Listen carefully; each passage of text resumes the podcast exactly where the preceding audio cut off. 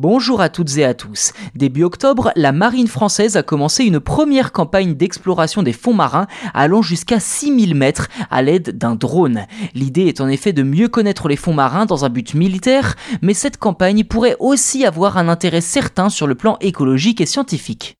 Le drone en question porte le nom de Hugin, aussi connu comme étant un drone sous-marin autonome loué auprès du Norvégien Kongsberg Maritime, d'après les précisions de la Direction générale de l'armement, qui explique également que l'opération devrait coûter environ 4 millions d'euros pour plusieurs sorties en mer. Plus précisément, cette campagne vise à définir les équipements dont la France doit se doter dans le cadre de sa stratégie pour les fonds marins annoncée en février.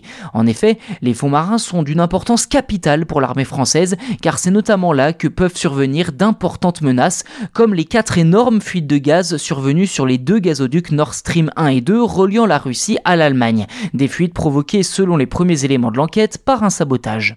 Ceci dit, les fonds marins sont longtemps restés hors de portée par manque de technologie suffisamment performante, mais aussi manque d'intérêt. Aujourd'hui, cet intérêt que leur portent les États et les entreprises est clairement croissant, que ce soit pour l'extraction pétrolière et gazière, l'acheminement énergétique ou bien la pose de câbles sous-marins par lesquels transitent aujourd'hui 99% des communications numériques mondiales.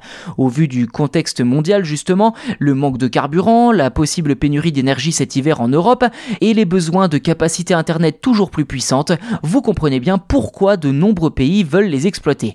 Côté géographie, la France est clairement privilégiée grâce à la deuxième plus vaste zone économique exclusive du monde.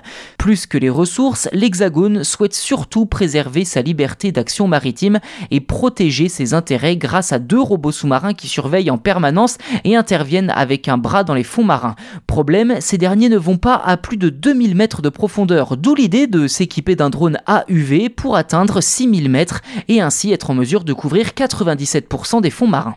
Alors plus concrètement, la France se concentre désormais sur les zones abyssales, soit au-delà de 4000 mètres de profondeur. Des profondeurs qui restent néanmoins très mal connues, puisque 95% des abysses restent inexplorés à l'heure actuelle.